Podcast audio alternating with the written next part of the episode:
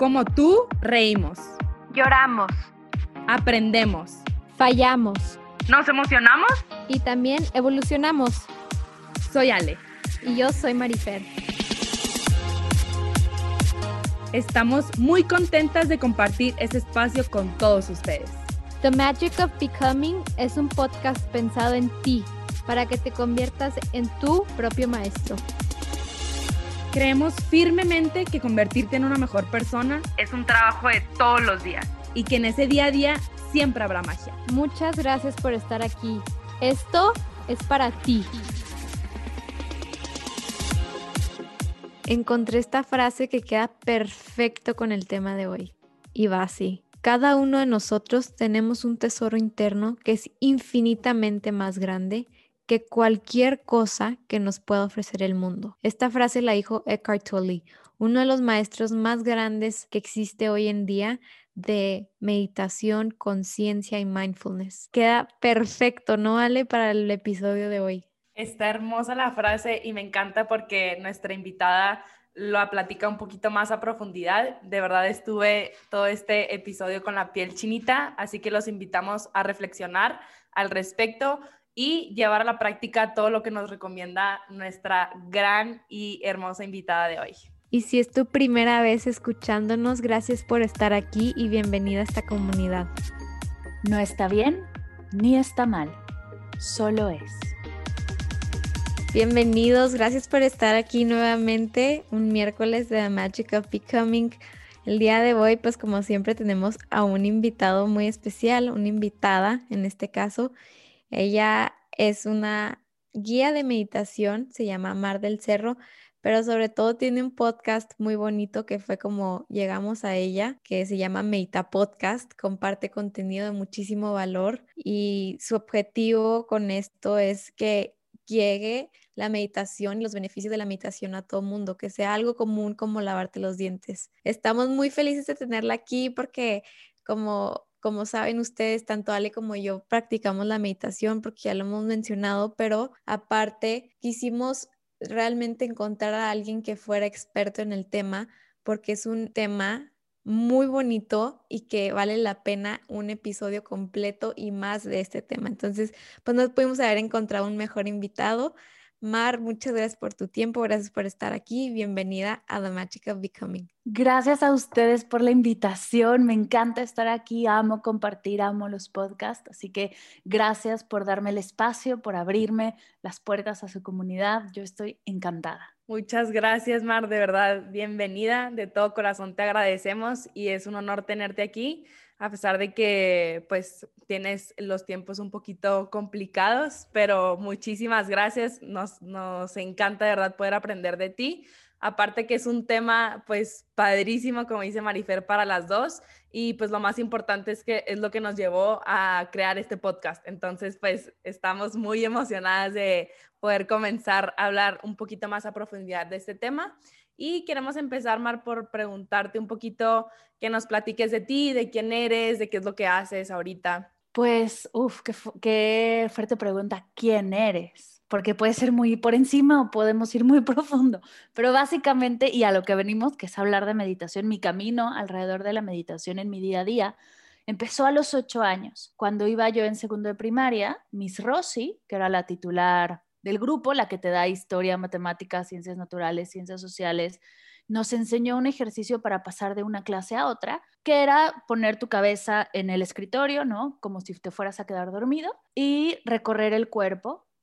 y nos decía, se relajan tus pies, se relajan tus piernas, se relaja tu estómago, tus brazos. Se tardaba tres minutos y así ella pasaba de una clase a otra. Después de un buen rato, yo lo seguí usando. De cada noche antes de dormir, seguí trabajando con ese ejercicio para relajarme, me di cuenta que me ayudaba a descansar mejor, a dormir más profundo, y entonces lo seguí usando, lo seguí practicando, fue algo que se me quedó, esas cositas que se te quedan de chiquita, quién sabe por qué, pero se me quedó este ejercicio, y un día en la universidad platicando con unos amigos, hablando de insomnio, de café, de como todos estos temas que empiezas a tener en la universidad, yo, yo compartí como, ah, yo uso este ejercicio para quedarme dormida, y una amiga me dice, eso es meditar. Y yo, ¿what?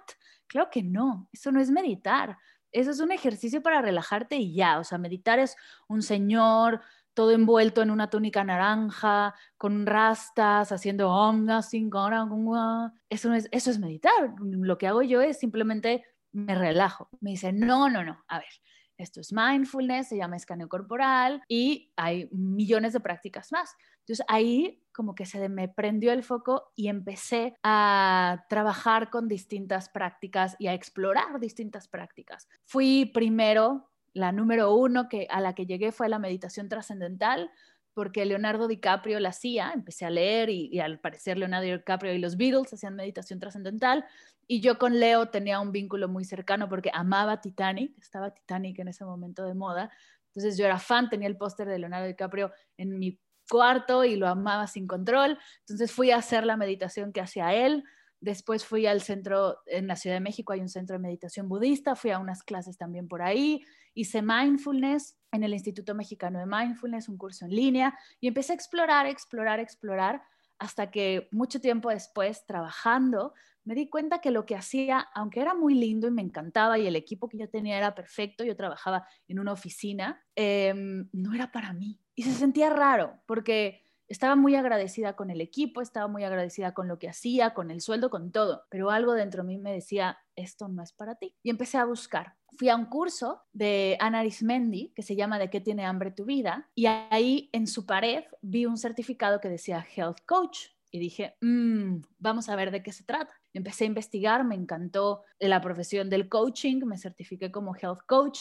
Dentro de esa certificación me di cuenta que las clases que más me gustaban eran las de espiritualidad y meditación, que era algo que yo ya llevaba haciendo, pero para mí era algo normal en lo que yo no podía compartirlo, porque los profesores de meditación casi siempre eran como señores mayores, con siglos de experiencia y pues yo no me veía en ese papel. Pero las clases de espiritualidad de health coaching eran personas mucho más cercanas, ¿no? Eran mujeres, eran personas que te hablaban de distintos tipos de espiritualidad, distintos acercamientos de eso y me llamó mucho la atención, así que al terminar esa certificación fui a certificarme como guía de meditación, soy súper intensa y soy súper ñoña, así que he ido de curso en curso y de certificación en certificación hasta empezar a dar clases y fue en esas clases de prueba que haces después de certificarte como para tener el certificado real, ¿no? Como las clases muestra, justo invité a mi hermana, a mi conejilla de indios de todo, porque siempre me acompaña todo ese tipo de cosas. Y cuando terminó la clase me dijo, algo sucedió, algo pasó durante la clase que funcionó. Te sentías muy bien, fluiste perfecto, me gustó la clase y fue como, mm, a mí también. Esa sensación que había tenido en la oficina, que dije, esto no es para mí, sentí todo lo contrario. Sentí que estaba en el lugar indicado, en el momento indicado, en el espacio donde yo brillaba. Y cuando sientes eso, no sé si les ha pasado, pero quieres más y no puedes parar. Entonces dije, esto es lo mío. Justo empecé a trabajar mi guía, no empecé a trabajar mi ritmo, mi forma de hablar, empecé a trabajar como todas esas cosas. Yo había trabajado en radio, entonces pues, tenía ahí amigos que me podían ayudar con esto. Hice mis primeras grabaciones para escucharme y a ver cuántas tonterías decía en la práctica, qué sí decir, qué no decir, cuándo improvisar y cuándo definitivamente no. Y justo una grabación quedó muy bien, la comparto con mi hermano y me dice, esto puede ser un podcast. Entonces ahí salió Medita Podcast, que si escuchas los primeros, bueno, a mí me da pena ajena y digo, ni modo. Eso fue hace más de cuatro años, no pasa nada, los primeros pues salieron como salieron, pero, o sea, ni la edición, ni mi voz, ni nada me gusta, pero también dicen que si no te da pena tu primer episodio es porque lo hiciste muy tarde, así que eso me hace sentir más tranquila. Y seguí Aprendí que los cursos en línea funcionaban, di clases presenciales, pero también em, arranqué con cursos en línea, arranqué con prácticas de meditación guiada eh, en el podcast y como fui poco a poco avanzando y creciendo hasta que yo quería trabajar con niños porque yo empecé como niña y yo sé que trabajar con niños es, además de que es increíble, es muy divertido, hay un montón de prácticas que ni se nos ocurren que podemos hacer con ellos y es una gran forma de llevar paz a las casas, pero dile a una mamá o a un papá que me traigan a sus hijos a la clase de meditación. Pues, ¿Cómo? Si ni siquiera nosotros sabemos de eso. Entonces, como que se me hacía muy complicado convencer a los papás sin que los papás meditaran. Entonces empecé a enfocarme en los adultos, a llevar la meditación a adultos, así empezó el proyecto. Y después me quise trabajar un poco más, ¿no? Como profesionalizar un poco más la práctica y mi práctica como guía para llegar a esos niños, llegar a escuelas, llegar a, distintos centros que trabajen con peques. Así que me vine a Barcelona a hacer mi maestría, en la que estuve dos años estudiando, sí, la magia de la meditación y todas las, las prácticas y las tradiciones, pero también la ciencia que hay detrás y todos los estudios que se han hecho, estas imágenes en las que vemos a un monje con nodos ¿no? en la cabeza y van midiendo qué se mueve, qué no se mueve, que es fascinante. Eh, estuve estudiando todo eso y justo es ahora, terminé en septiembre, estamos abril, o sea, terminé hace seis meses, y sigo en esto, sigo dando clases, sigo compartiendo cursos, Medita Podcast sigue ahí.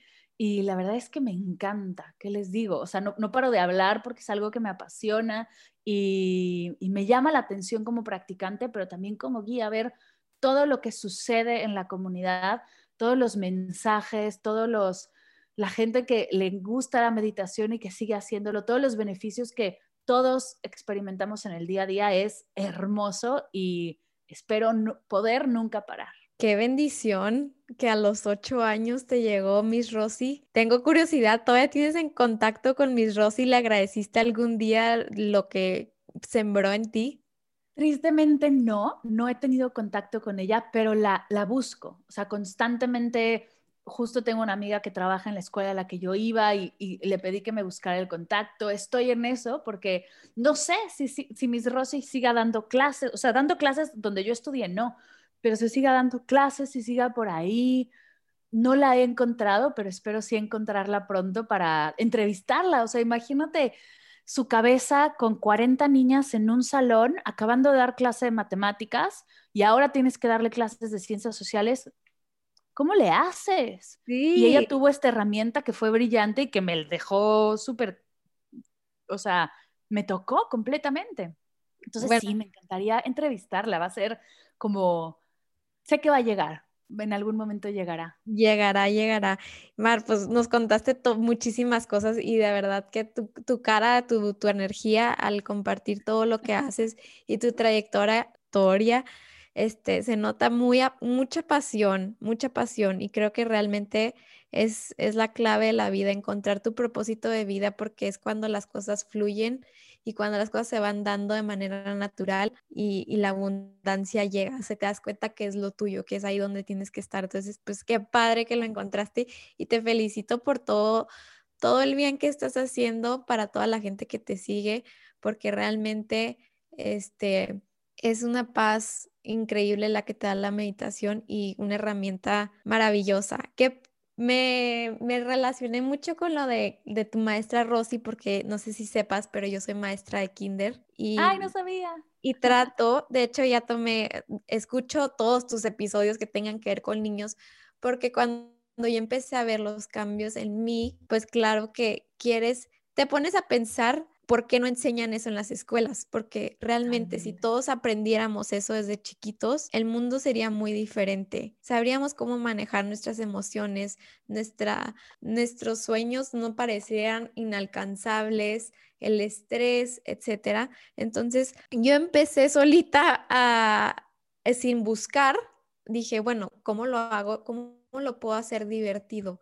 Y les empecé a hacer meditaciones creativas. Yo les decía, que primero hacía respiraciones con ellos y luego les digo, imagínate que te crece una trompa de elefante y te conviertes en un elefante. Ahora, ¿qué se siente ser un elefante? ¿Qué ves? Y ya empiezan los niños, no, pues yo veo mariposas volando encima de mí y empiezan con su creatividad, todo lo que da. Y empecé a ver un cambio en mi salón, o sea, empecé a ver que los niños se podían sentar más de tres minutos sin estarse empujando, sin estarse llorando y la, la, la. Entonces empecé a ver cambios y dije, wow, pues realmente todo mundo puede meditar, o sea, no, no es para adultos, es para niños, o sea, realmente todo mundo puede meditar. Y bueno, pues quiero que ahora nos platiques ya, ya mencionamos algunos, pero quiero que me platiques los beneficios científicos detrás del practicar la meditación. Claro, Me encanta, me encanta que estés llevando la práctica con tus peques porque creo que ahí está el tema. O sea, yo sé que en cada maestro, porque lo viví, pero también en cada mamá, en cada papá, en cada abuelo, en cada tía, hay un guía de meditación. Solo necesitamos las herramientas. Y, qué lindo que estés tú aportando desde tu trinchera. Me encanta, me encanta la historia. Pues mira, acerca de los beneficios de la meditación. Aunque yo propongo que nos acerquemos a la práctica no desde el objetivo, porque luego el objetivo o tener tantos objetivos para todo nos causa prisa y si no llegamos a él cuando nosotros creemos que deberíamos llegar, no es que no lo vayas a lograr, pero si no está en tus tiempos, de repente ah, te causa mucha frustración. Entonces, eliminando esa frustración y ese objetivo a la meditación, ¿no? Pero es importante saber qué voy a experimentar o qué puedo notar. Hay beneficios físicos, hay beneficios mentales, emocionales, hay beneficios espirituales para los más clavados como yo. Algunos de los beneficios físicos son que disminuye la presión sanguínea, disminuye la sobrealteración del sistema nervioso, libera el estrés, disminuye la tensión y el dolor que se genera por tensión, como todos los itis, gastritis, colitis. También fortalece el sistema inmunológico, algunos de los beneficios emocionales y psicológicos son que mejora el humor y el comportamiento, disminuye la ansiedad, te ayuda a conocer y estabilizar tus emociones, aumenta la creatividad, aumenta la felicidad, te reconecta y desarrolla tu intuición, genera claridad mental y productividad. Algunos de los, de los beneficios espirituales, si la gente es súper clavada y quiere entrar por este lado también, expande tu conciencia, te reconecta con tu esencia, crece tu conocimiento de ti mismo, despierta este sentido de unidad que hablamos en la meditación, que es la no dualidad, que es que tú y yo, y creo que lo que estamos viviendo hoy en día, el tema de la pandemia nos ayuda mucho a darnos cuenta que tú y yo no somos entes separados, somos una sola energía y esto se habla mucho en la meditación y lo que haga yo en Barcelona afecta a lo que estés haciendo tú en cualquier parte del mundo. Entonces, eso nos ayuda a la meditación a despertar este sentido de unidad. También despierta y desarrolla nuestra compasión, gratitud, la conexión con el universo, con lo sagrado, el amor universal, estos valores que son tan claves y tan presentes en la práctica y que nos ayuda justo a despertarlos. Y digo despertar porque ya están en nosotros no quiere decir que los necesites ir a comprar o que, o que no tengas tú y necesites adquirirlos. Todo lo que necesitas, toda la paz, toda la calma, todo el amor, toda la compasión, ya está en ti. Ya existe, viene de raíz, de cajón, de fábrica. Lo único que hay que hacer es aprender a tener herramientas para despertarlo y así poder desarrollarlo y manifestarlo. Ay, Mar, me pongo chinita con todo lo que platicas, de verdad me, me, emociona demasiado este tema porque, pues como te decíamos al principio, fue algo que pues cambió nuestra vida y además, este, pues vas viendo todos los cambios, o sea, esto que platicabas de los objetivos que vas teniendo, como que a veces siento que al principio te dispersan un poco, ¿no? O sea, como que a lo mejor empiezas la meditación y dices de que, bueno, eh, pues ya aprendí y quiero cambiar todo esto, ¿no? O sea, y tienes tantas cosas que no sabes ni por dónde empezar y luego ya, ya te distraes en la meditación y todo, pero también es impresionante, siento yo, que cuando fijas un objetivo, pues ya los demás, o sea, como siento que ser un poquito más concreta, ¿no? O sea, como que tener a lo mejor uno o dos y ya con esos dos, pues lo demás se va dando, ¿no? Y es impresionante lo que te va este, sorprendiendo la vida y todo lo, lo que se va dando en base a eso, ¿no? Y también, pues con esto quería preguntarte, ¿tú qué, cómo recomendarías empezar? O sea, porque siento que vas aprendiendo, pero no sabes ni, ni cómo, ni dónde, y digo, obviamente es también aprender ir eh, indagando un poquito más, pero ¿cómo recomendarías a nuestra comunidad empezar a meditar cuando tienen demasiado, o sea, como todo y nada? Claro, claro. Y justo antes de contestar tu pregunta con el tema de los objetivos, no quiero que la gente piense que odio los objetivos, para nada. A mí me encantan las metas y me encanta tener objetivos a realizar en todo lo que hago. Sin embargo, creo que las cosas que valen la pena, las cosas que que llevan una transformación, es tan importante el objetivo como el camino. Y si aprendemos a disfrutar del proceso, a disfrutar del camino, es ahí donde encontramos la riqueza. Y justo, por ejemplo, cuando meditamos con peques, meditamos con niñas y niños, tú quieres que tu niño o tu niña deje de eh, estresarse tanto o de enojarse tan fuerte y explotar y estás siempre pensando en eso. Y hasta que no se logre ese objetivo, tú crees que la meditación no le da beneficios. Sin embargo, cada meditación, cada práctica le va a dar ciertas habilidades, lo va a ir a ayudar a profundizar. Y entonces, por eso digo que el camino es tan importante como la meta. Y ahora, suena muy lindo y suena muy mágico, pero ¿cómo empezar? ¿No? Yo que estoy aquí sentada sin nada, ¿cómo, ¿cómo empiezo? ¿Cómo arranco? Sobre todo en estos momentos con tanto que hacer y con tantas cosas de las cuales preocuparnos. La primera es póntela fácil póntela muy fácil. Yo sé que nos encanta complicarnos la vida a veces y que queremos abordar todo al mismo tiempo y de cero a meditación, siete días en silencio. Hay gente que es así, hay gente que le encanta ese tipo de extremos y va, si tú funcionas así, dale, que nadie te detenga. Pero para todos los demás mortales que no somos así, póntela muy fácil, empieza con cinco minutos al día. O empieza, por ejemplo, con una actividad de mindfulness donde ni siquiera te tengas que sentar a meditar, porque meditar no solo lo hacemos sentados. Puedes meditar, puedes practicar mindfulness mientras lavas platos. Y ahora que estamos en casa, lavamos muchos platos. Puedes, puedes meditar mientras limpias tu casa, puedes meditar mientras coloreas mandalas, puedes meditar mientras te tomas un té, mientras te das cinco minutos para ti. Cuando cierras tu espacio de trabajo, cierras el día laboral, apagas tu compu, cierras la, bueno, si tienes laptop la cierras, si tienes compu de escritorio la apagas y puedes hacer en ese momento un espacio para agradecer por el día, para un mantra, un mantra que a mí me encanta, por ejemplo, en estos momentos es lo del trabajo en el trabajo y lo de casa en casa, para los que nos cuesta separar el día laboral de, de la casa cuando estás trabajando en el mismo lugar, Tener estos espacios de cierre y de apertura son importantes y no necesitas un altar, ocho velas, cuatro inciensos, cinco imágenes extrañas de un elefante con cuerpo de humano, que si es lo tuyo, date, es perfecto, pero no es necesario para comenzar, sobre todo para comenzar. Ahora, la primera es póntela fácil. Tres, cinco minutos en el momento en de tu agenda que funcione, que la meditación se adapte a y no tú a la meditación, que no llegue como un bloque de cemento así una hora al día a las seis de la mañana, que en una de esas ni te levantas, ¿no? Que sea algo más sencillo, que realmente sea algo que parezca que ni sucedió en el día, pero te vas a dar cuenta que ese pequeño momento, poco a poco tu cuerpo, tu mente, tus emociones te van a ir pidiendo más. Y es así como puedes ir desarrollando el hábito, pero poco a poco, súper sutil, de una manera mucho más amorosa, no como una obligación. La segunda es busca una guía, ya sea audios de meditación guiados en un podcast, en YouTube, en una página de internet, en un curso en línea.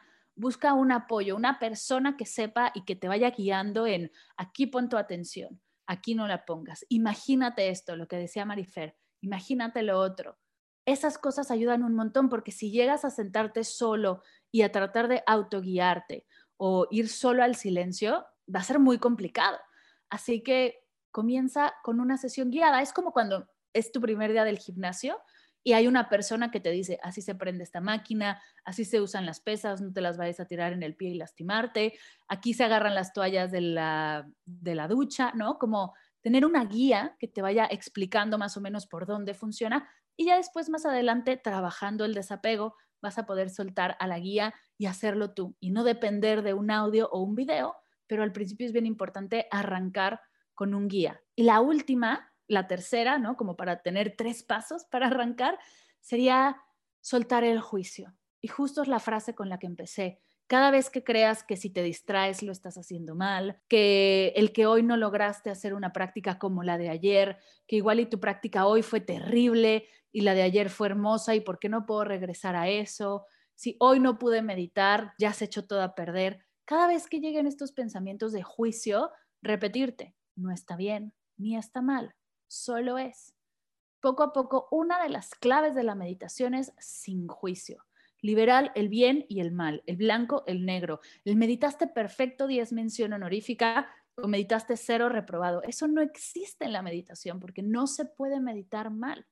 Entonces, libérate de eso y simplemente siéntate el día de hoy, siéntate, párate, bailando, hincado, como te vayas a acomodar. Digo el siéntate como una, un movimiento hacia la práctica, como comienza tu práctica hoy como si fuera la primera vez que meditaras todos los días. En mindfulness a esto se le llama mirada de principiante. Empezar tu práctica hoy como si fuera la primera vez todos los días y así vas a ir soltando esta expectativa, este, esta comparación, este juicio que tanto nos bloquea. Eso no está bien y no está mal, lo aprendí de ti y, por ejemplo, yo las primeras veces que empecé a meditar fue como tú, como tú dices, con un guía, con una meditación guiada. Y como fue mi primer acercamiento hacia la meditación y lo hice de, con mucha intención, con, mucho, con, con mucha esperanza, con mucha fe, o sea, lo hice realmente entregándome con todo, lloré, lloré Mm, yo creo que el primer mes que medité, todos los días lloraba. Y lloraba, lloraba de felicidad porque empezaba a agradecer en mi meditación todo lo que tenía y, y lloraba porque no lo había agradecido todos estos años, lloraba porque no hay gente que tiene ni la mitad de lo que yo tengo, lloraba pues porque me daba mucho sentimiento de alegría todo lo que estaba pudiendo ver dentro de mí y que tantos años no lo vi. Y era un sentimiento pues inexplicable. Cuando ya empieza a pasar el tiempo y sigo con la meditación, ya no lloraba y yo decía, pues es que lo estoy haciendo mal, porque ya no estoy llorando, ya no estoy concentrada, ya no estoy siendo lo suficientemente agradecida, ya no, y empieza, empieza la mente, la, la, la, y entonces leo, escucho de ti, escucho de alguien más, que no está bien ni está mal. Y, y qué importante aclarar eso, porque creo que nos va a pasar a todos en algún punto que la mente, por costumbre, por programaciones, porque así es el ser humano, empieza a regresar y no estoy bien, no lo estoy haciendo bien, no lo estoy haciendo bien, no me estoy concentrando. Y ya, ahí te fuiste y ahora sí ya perdiste tu práctica de meditación por estar pensando que le estás haciendo mal. Entonces, qué, qué, qué valioso que nos compartas eso, Mar. Y, también te quería preguntar, por, bueno, quería que empezáramos también por definir o que tú nos compartas cuál es la definición de meditación. ¿Qué es estar meditando? Porque compartes que puedes meditar lavando los platos, bailando. Entonces, quiero que nos compartas cómo se puede lograr en ese, mismo estado de meditación, por ejemplo, lavando los platos. Me encanta, me encanta la pregunta porque sí, claro que es importante. Hay cientos de definiciones de meditación. Es una práctica tan íntima, ¿no? tan tuya, que distintos autores han tratado de definirla, pero no se logran poner de acuerdo en quién tiene la verdad absoluta. Igual y es eso, que no hay verdades absolutas alrededor de la práctica. A mí, después de leer varias definiciones y revisar varias formas de practicarla, me gusta definir a la meditación como una práctica de amor propio, en la que te declaras prioridad de ti misma. Es decir, sí tengo tiempo para mí, sí tengo cinco minutos para escucharme, para estar conmigo, para llorar, para reírme a carcajadas, para ver cómo me siento, para ver si los límites que estoy poniendo en mi día a día son saludables, dónde puedo mejorar, para estar mejor conmigo misma. Es eso, es tener tiempo para ti, regalarte ese tiempo para donde todo lo demás desaparece y estar contigo. Y por eso hay muchas prácticas donde la puedes hacer con un té en la mañana, mientras lavas los platos, mientras estás en lo que estés haciendo, es reconectar contigo. Si lo queremos ver de una manera más práctica, ¿no? Como más a los que son más blanco-negro y queremos definirla de una manera más teórica, por así decirla, también me gusta definir meditación como un estado entre de relajación y concentración, el punto medio, como si fueran como si fueras un radio, que yo, yo sé que ya no existen los radios de perillas, pero un poco mi definición a la antigüita, como si fueras un radio de dos perillas donde una es la concentración y otra es la mm, relajación y tuvieras que ir ajustando estas dos perillas hasta llegar al punto perfecto. ¿Y dónde se ve este punto perfecto? Porque no solo se ve en meditar, y eso es algo bien interesante, se ve en esta actividad donde estás haciendo, estás fluyendo, estás concentrado en lo que estás haciendo, pero tu cuerpo fluye y funciona, tu mente está ahí, de repente el tiempo vuela y cuando te das cuenta han pasado cuatro horas y tú sigues en eso y ni cuenta te diste. Eso es un estado meditativo. ¿Dónde lo vemos? Cuando un chef está cocinando y está, como decimos en México, en su mero mole, ¿no? Está en lo que tiene que hacer, está concentrado en la receta, está concentrado en no cortarse, en no quemarse, pero también está fluyendo, se mueve alrededor de la cocina que hay veces que si ves cocinas parece que están bailando, ¿no? Y todo fluye y funciona. Eso es un estado meditativo. Otro estado meditativo cuando estás corriendo, ¿no? Cuando un corredor va a hacer un maratón, está concentrado en lo que está haciendo, está concentrado en el siguiente paso, igual y está visualizando la meta, está repitiendo un mantra para mantenerse motivado, pero también está relajado. Si corriera como Barbie, se lastima. Entonces, su cuerpo tiene que fluir. Eso es un estado meditativo, un punto medio entre concentración y relajación, donde entramos en este estado de flow y todo puede funcionar. Y justo nos sentamos a trabajarlo para primero descubrirlo, para primero ver, ok, esto es lo que se siente y ahora, ¿cómo lo puedo llevar más allá de la práctica de meditación? La idea no es que estés 10 minutos al día fluyendo en armonía, y al siguiente, el siguiente minuto estés estresada, gritando, eh, ¿no? Con una ansiedad terrible, sino que esta energía de la práctica se pueda ir poco a poco expandiendo y en tu día a día puedas llevar esto que haces en tu práctica de meditación a todas las actividades, a tu trabajo, al tráfico, al lavado de platos, a lo que sea. Ay, me encantó. Más que nada, pues es buscar no sé si va por ahí también, o sea, que, qué es lo que te encanta hacer, qué es lo que más disfrutas hacer y ahí buscar este estado. Claro, por supuesto. Y estoy segura que ya lo has vivido. No es nada, porque hay mucha gente que entra a la meditación con un poco de miedo y lo entiendo porque hay muchos mitos alrededor de ella, pero estoy segura que ya has experimentado este estado. De chiquitos lo hacemos todo el tiempo, no hay nada más mindful que un niño cuando está jugando y está con, la, con, ¿no? con los monitos jugando y está creando la historia y se están peleando y eso, o sea, está en ese momento, está súper presente y no hay nada más. Eso es meditación, eso es mindfulness.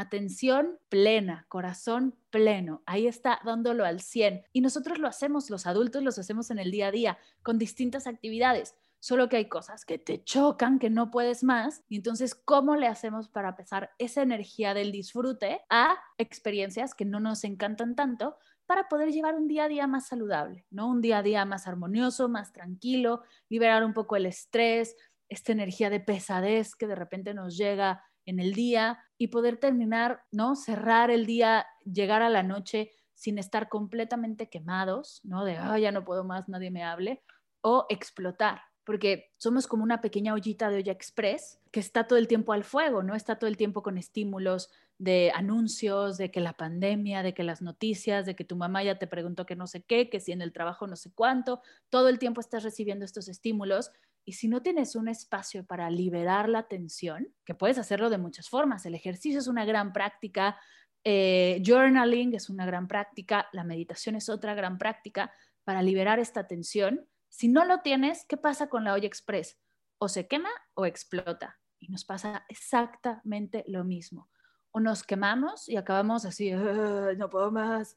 O en un caso grave de burnout, o explotamos cada dos minutos y sobre todo con las personas que más queremos.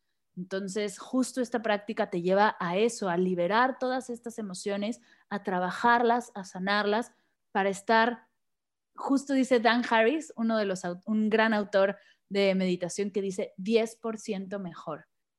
Que si solo es ese 10%, te lo super compro. Si hoy te dicen, te firmo que con una práctica de meditación diaria estarías 10% mejor, yo lo tomaría. Y es eso, es poco a poco ir subiendo ese porcentaje y disfrutar cada vez más el día a día. Y yo creo también cuando empiezas a meditar, empiezas ya también a conocerte mejor. Yo creo que es uno de los grandes beneficios que te empiezas a conocer mejor y también empiezas a ver qué te funciona mejor.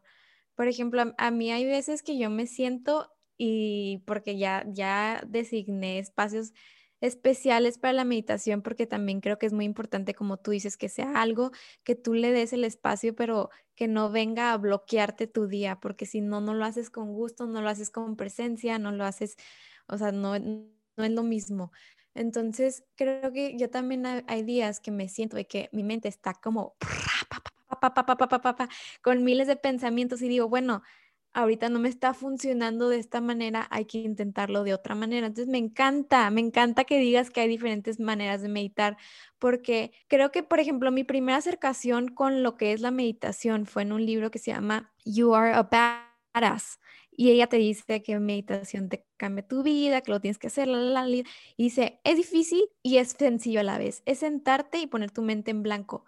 Entonces, como que a mí fue la primera definición que me dieron y pues realmente hay muchísimo más información y cuando yo leo eso y digo sentarme con mi mente en blanco, yo la primera vez que lo intenté y mi mente se fue como loca, dije, no, pues esto no es para mí. Y lo dejé, o sea, ese libro lo leí hace más de 6, 7 años y nunca lo volví a intentar porque dije, no puedo, no es para mí.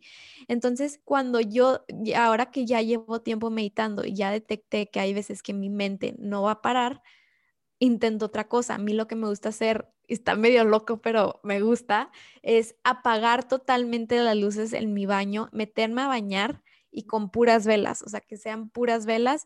Y, por ejemplo, si yo me baño regularmente con la mano derecha, que ya lo hago automáticamente, lo cambio a izquierda para tener más presencia y enfocarme en lo que estoy haciendo y que sea un escaneo corporal al momento de bañarme y que sea con la otra mano para estar totalmente presente en mi baño y, alejar como que el estrés y las preocupaciones y todo lo que no me está dejando sentarme a meditar, literal. Y lo estoy haciendo de otra manera y yo no sabía que lo estaba haciendo de otra manera hasta ahorita que te estoy escuchando y que dices que hay diferentes maneras de meditar. Como que también ser flexibles con nosotros y, y, aceptar que hay veces que no va a funcionar el sentarte y está bien y está padre porque hay otras maneras. Entonces, gracias por aclararme eso. No solo eso, sino que poner la mente en blanco no existe. No se puede, no va a pasar.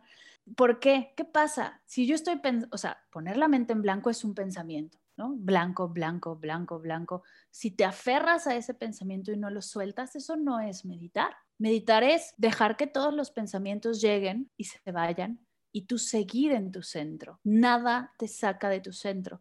Los pensamientos vienen, van, las distracciones vienen, van.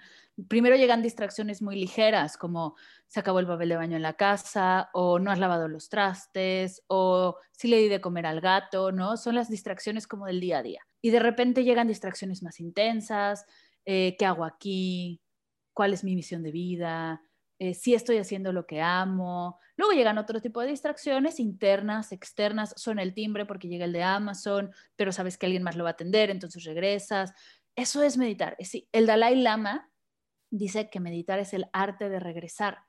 Y justo como no importa cuántas veces te caigas, lo importante es cuántas veces te levantas, en la meditación es lo mismo.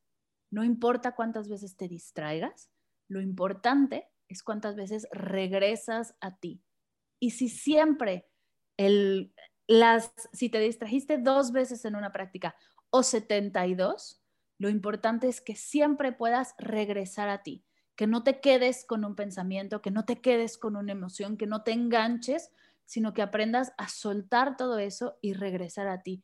Eso es meditar. Y por eso igual y llega una distracción de, es que no puedo poner mi mente en blanco. Ah, ok, no está bien ni está mal, solo es. Puedes poco a poco experimentar más momentos de silencio, más momentos de quietud. Hay días que son espectaculares y tienes dos distracciones y ya, o hay días que tienes trillones. Y eso le pasa a todos. No porque llegaste un día a una meditación muy buena, quiere decir que al día siguiente no vaya a haber una meditación terrible, porque no es lineal no es así, no funciona. Justo es, es muy gracioso, a mí me encanta, pero por ejemplo hay imágenes, hay una que me fascina, de un monje que está sentado meditando y llegan unos gatitos bebés a distraerlo. Y yo decía, es que no puede haber, o sea, esto es un gran reto. ¿Quién no se distrae con cuatro gatitos bebés jugando con su túnica? O sea, es que es el universo mandándole el reto más fuerte del mundo y claro que abre los ojos, se muere de risa y regresa y cierra sus ojos y sigue meditando y ves como, wow, este monje es un supermáster. ¿No? Entonces es eso, no se trata de cuántas veces te distraigas, porque nos vamos a distraer todos. La mente está hecha para distraerte. Si apagaras la mente, si dejaras de pensar, nos metemos en un problema gravísimo, porque si apagas la mente, se apaga el sistema nervioso, se apagan los órganos, se apaga el corazón, se apagan los pulmones, no hay más. Entonces, dejemos que ese, sea, que ese no sea el objetivo, que el objetivo sea pase lo que pase, me distraiga con lo que me distraiga, siempre voy a regresar a mi centro. Y de ahí, cada distracción es un maestro en lugar de ser un obstáculo. Y por eso funciona. Qué bonito, Mark. Es que qué bonito, la verdad, que porque me da mucha paz saber que no lo estaba haciendo mal o que hay otras maneras. No, no está mal, nunca va a estar mal, no se puede meditar mal. Que ojo, el baño que haces en conciencia también es perfecto, me encanta porque es ese momento contigo, ese momento de estar exacto totalmente presente contigo. También es una gran práctica meditativa. No, o sea, no es que sea una o la otra, las dos son perfectas. Sí, qué padre. Oye, Mar, ok, otra pregunta que te quería hacer. ¿Qué fue la última cosa que aprendiste de ti, tú, Mar, con la meditación? Qué buena pregunta. ¿Qué fue la última cosa que aprendí o que me di cuenta de mí? Que me encanta sobresaturarme de trabajo para no sentir lo que tengo que sentir. Wow, súper profundo. Y, no, realmente, ¿cuántos de nosotros estamos en la misma situación ahorita y simplemente no lo tenemos consciente? Exacto. Algo que Yo la verdad es que, o sea, todo el tiempo, y caigo, y caigo, y caigo. Pero lo importante no es cuántas veces caes, es cuántas veces te cachas, te das cuenta, dices, de repente veo mi, mi calendario y digo, otra vez, y cada vez que veo mi calendario así, que no hay ni tiempo para ir al baño, digo, ¿qué no estoy sintiendo? Ya me la sé. ¿Qué me molestó los un días anteriores o semanas anteriores que no estoy dejándome sentir, sanar, experimentar? Y ahí es cuando las cosas pasan. Entonces es eso, es aprender a conocerte y si de repente tienes este tipo de patrones, justo tener las herramientas para liberarlos y no tener, y que sea una semana de sobresaturación o dos, que no sea un año. Claro, sí. Ay, me encanta, me encantan estos tips, Mar. De verdad estoy así. Sí, porque crees que la meditación es así, como que a lo mejor te vas haciendo ideas por lo que vas aprendiendo y vas viendo. Y cuando eres nuevo en esto, en mi caso, o sea, digo, sí tengo meses haciéndolo, pero pues no años, ¿no? Entonces, pues vas experimentando y vas viviendo muchísimas cosas, pero como aprendiste de una manera, no sabes que hay de mil otras más, ¿no? Entonces, como que no, no, a veces no nos atrevemos a experimentar otras maneras que probablemente son las que más nos van a funcionar. Entonces, también me gustaría preguntarte, ¿qué recomendarías tú eh, para llevar esta meditación, esta conciencia, este estar donde tenemos que estar, sentir lo que, o sea, permitirnos sentir como a otro nivel? Yo lo que recomiendo es que te pongas los gogles de exploradora y que empieces a buscar, a buscar diferentes prácticas, diferentes técnicas, diferentes tradiciones. Hay decenas. La meditación lleva en el planeta Tierra miles de años y cada maestro ha buscado una forma, ha intentado otra. Antes no había internet, entonces se inventaban cosas que nadie conocía. Y hay un montón, montón, montón, montón. Está la tradición zen, está el mindfulness, el budismo, la meditación trascendental, el yoga con los mantras, está, hay un montón de prácticas. Si quieres clavarte en el tema de los chakras o si quieres irte a algo más técnico como la sofrología o el focusing, hay decenas de formas de hacerlo. Así que yo las invito a verlo como un buffet y al principio es a probar. ¿Cómo voy a saber cuál me funciona más a mí? ¿Cuál es para mí en este momento que el que yo encuentre algo que me funcione a mí ahora no quiere decir que me vaya a funcionar para toda la vida y que otras cosas no me puedan funcionar más adelante? Pero al principio es verlo todo como un buffet y empezar a picotear, a probar poco a poco y, de, y ahí es como vamos a encontrar y donde pruebo, pues vea diferentes audios, diferentes canales. Hay un montón de contenido gratuito que puedes empezar a explorar. Explora distintos guías, Si la voz femenina o la voz masculina te ayudan a conectar con distintas emociones o con distintas energías, ritmos, formas de hablar, diferentes acentos. Es que estamos en un momento en el que hay un montón de cosas maravillosas para encontrar, para explorar, para buscar Y cuando encuentres algo que te haga clic, cuando encuentres algo que te funcione, mm, pues igual y vale la pena detenerte un poco ahí, observar unas semanas, ¿no? ¿Qué pasa si hago todas las, todas, cada práctica distinta durante un mes?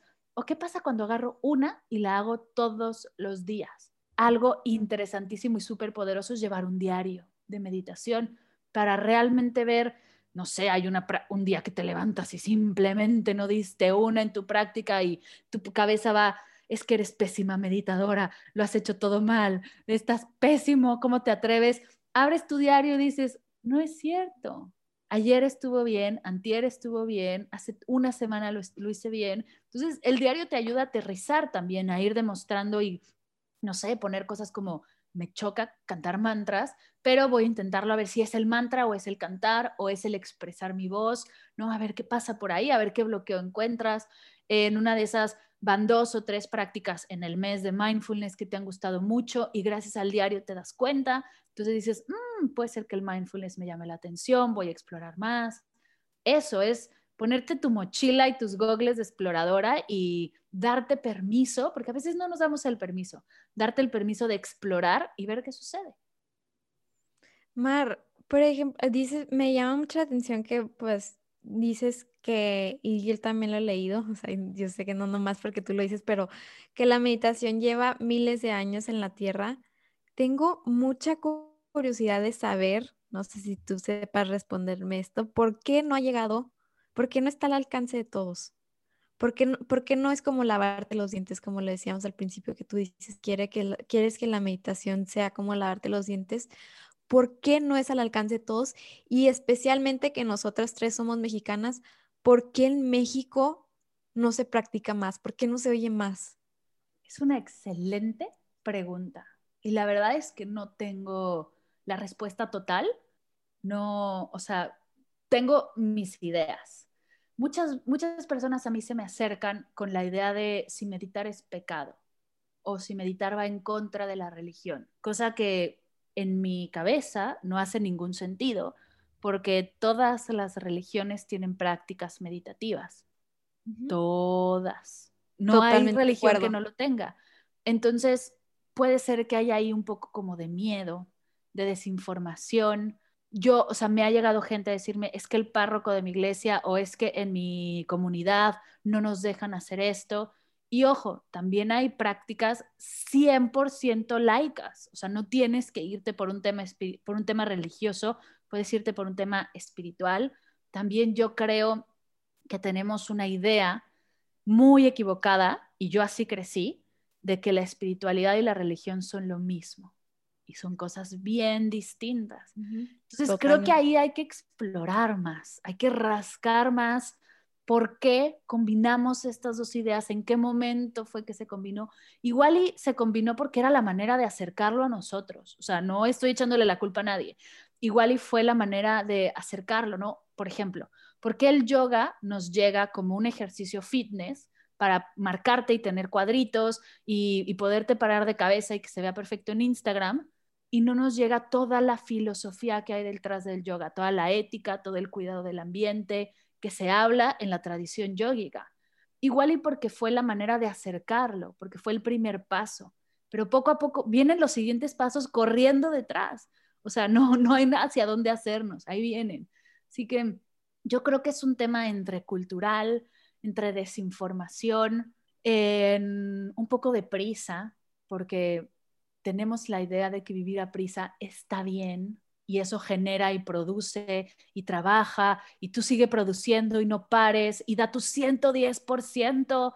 Y yo cuando escucho da tu 110%, se me hace el estómago trizas, porque yo viví en esa cultura durante mucho tiempo de oficina, de estar ahí todo el día, todos los días. No se puede. No puedes dar tu 110% si solo eres 100. Eres una persona no tienes un tercer brazo, no tienes una tercera pierna. No puedes dar tu 110%, no se puede. Porque aparte, ¿qué pasa si yo en el trabajo doy mi 100%? ¿Y yo qué? ¿Y mi familia qué? ¿Y mi comunidad qué? Entonces, es un poco replantearnos todo esto con lo que hemos nacido, que no es algo que lleva miles de años. Esta mentalidad es moderna. Replanteárnoslas un poco y ajustarla, como ajustamos la concentración y la relajación. No quiere decir que todo lo que hemos conocido está mal, no, no es blanco ni negro, es simplemente agarrar lo que funciona, lo que nos hace bien, ajustarlo e ir soltando poco a poco todo lo que no, todo lo que nos está dando burnout, nos está dando crisis de estrés, problemas de salud mental, de salud físico, trastornos de alimentación, todas esas cosas que tenemos, con las que crecimos, que nos están generando problemas de salud, soltarlas y tomar herramientas para mejorarla. Pero de nuevo, no lo tengo dominado y sigo buscándolo porque sí creo que la meditación debe de dejar de ser un lujo y tiene que ser algo para todos.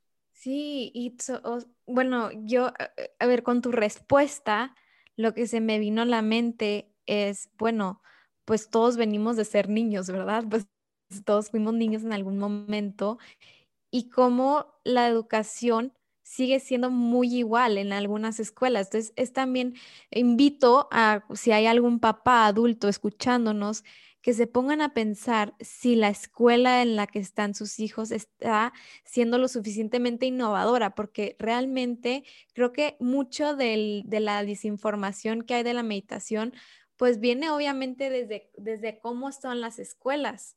Yo en la escuela donde yo trabajo, yo les doy la libertad a los niños de jugar.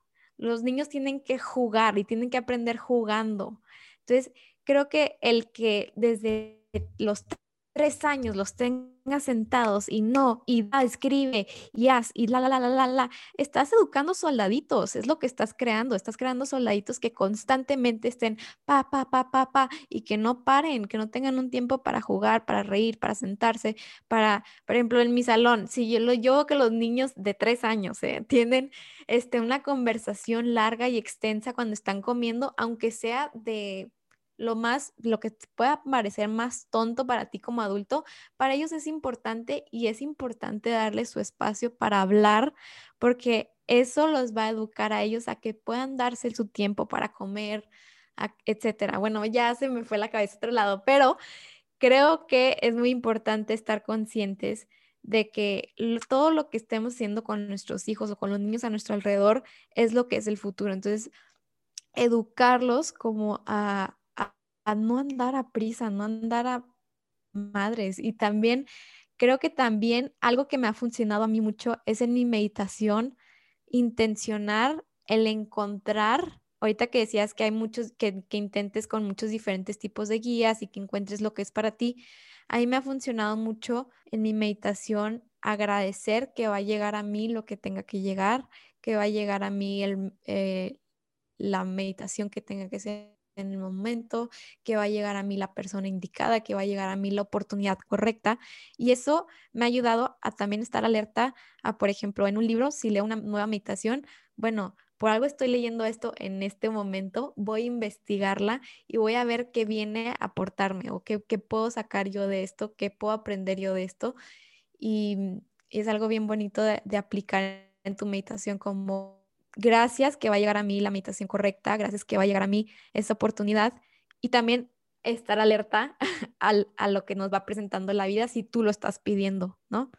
Totalmente, confiar, confiar en el que si tú estás ahí presente, abierta y dispuesta, las cosas se van a dar.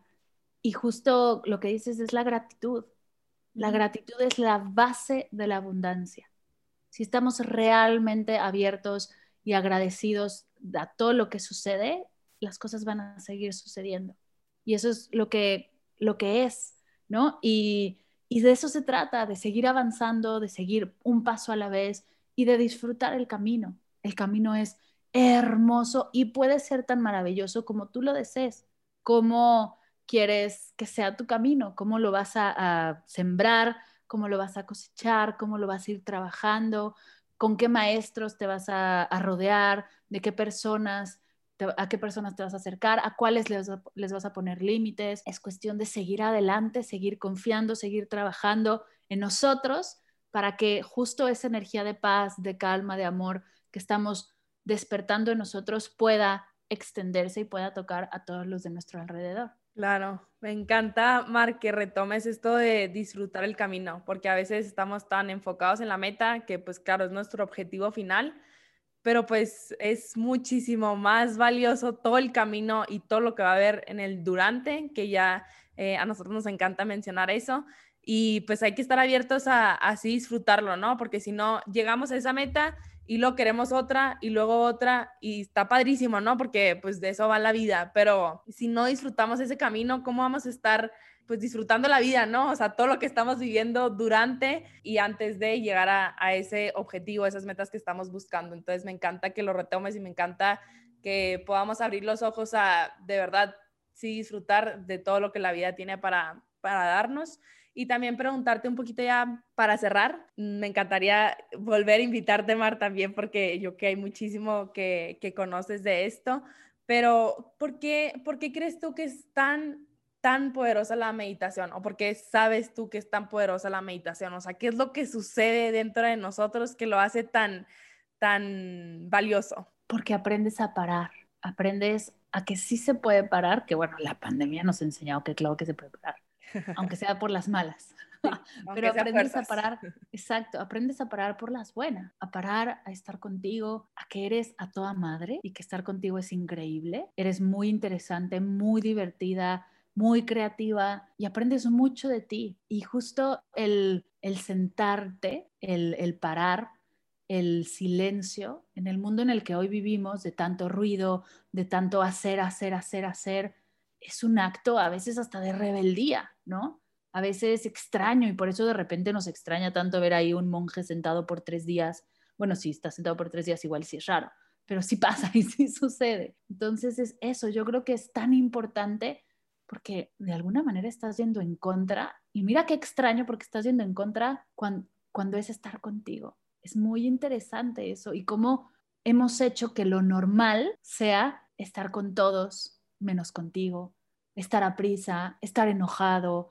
La palabra estoy estresado ya es como del día a día, ¿no? Justo hace poco platicaba con unos papás que me decían, yo llegué a la meditación y se acercaron a la práctica de meditación porque de repente su peque de dos años empezó a decir, estoy estresado. Fue como de, no, a ver, si eso está escuchando de nosotros, tenemos que hacer una pausa. Y tomar esa pausa, aprender a parar, es de lo más importante. Y creo que regresamos a la definición que nos diste de, es una práctica de amor propio, ¿no? Creo que yo, si ya el día de mañana que me pregunten para ti qué es la meditación, yo también lo describiría de esa manera, porque aparte, lo he dicho varias veces en el podcast, pero me gusta siempre retomarlo. No puedes esperar de alguien o de algo de la vida que no tienes tú primero. Es imposible.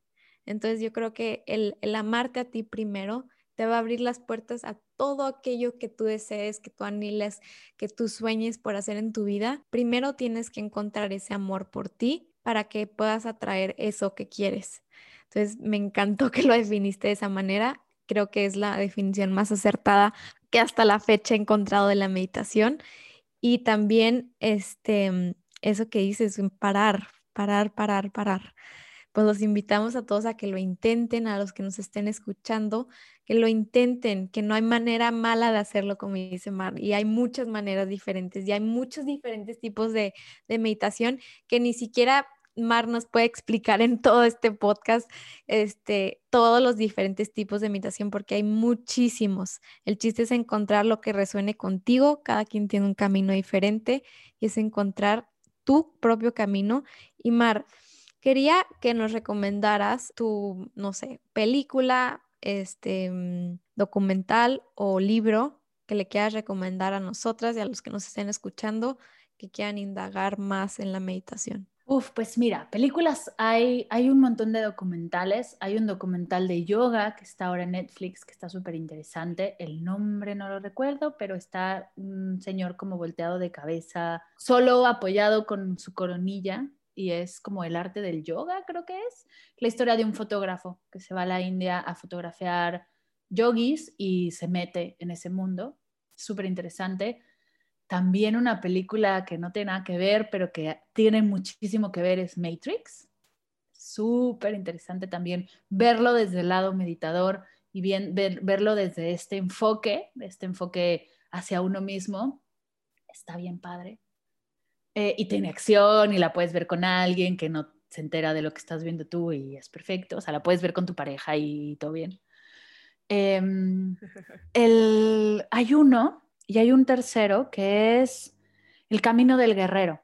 Ese también increíble. Es una película, creo que hasta está en YouTube, de un gimnasta y que encuentra un maestro y que lo ayuda a desarrollar su técnica, su práctica. Así que esas tres podrían ser como contenido de películas de las que sobre este tema me encantan. Padrísimo, Mar. Entonces las dejamos ahí en la descripción del podcast y las compartimos en nuestras redes. Muchísimas gracias, Mar, de verdad. Eres luz. Bueno, antes de agradecerte y de despedirte, pero no, no me quería ir sin, sin decirte de verdad lo que transmites. Es súper bonito. Nosotros que te estamos viendo, de verdad, eres una persona que transmite demasiada luz y muchísima paz. Nos encantó conocerte y pues preguntarte también para cerrar un poquito, ¿qué, ¿con qué te gustaría que se quedara, bueno, con qué te gustaría que nos quedáramos nosotros de ti? Uh, de mí. qué fuerte, qué buena pregunta. Que yo no soy especial, yo no nací con nada distinto y nadie en realidad. Que si yo puedo meditar, tú también puedes. Que si nosotras podemos meditar, todo el mundo puede. Que es algo para todos. Es una práctica que no distingue entre edad, entre género, entre nacionalidad y que todos tenemos derecho a conectar con nosotros. Qué bonita manera de cerrar, Mar. Yo quería terminar también por porque nos dijeras a todos los que nos estén escuchando dónde te pueden encontrar, este, un poquito de lo que compartes tú en Meta Podcast y lo que quieras agregar tú de tu contenido personal para que la gente que te quiera seguir y todo te pueda encontrar. Ay, gracias. Pues yo estoy como Mar del Cerro por todos lados. Así me llamo, así me pusieron. Mis papás sabían que venía algo hippie en mi camino. Eh, Cerro en Instagram, en Facebook. Estoy también en Medita Podcast, que es un podcast donde comparto meditaciones, mías, meditaciones de colegas meditadores para que también puedas experimentar otras voces, otros ritmos, otros guías. También comparto entrevistas con expertos en bienestar y ahora sobre todo ando muy clavada con tradiciones meditativas. Viene por ahí un especial intenso de Medita Podcast de entrevistas de tradiciones meditativas.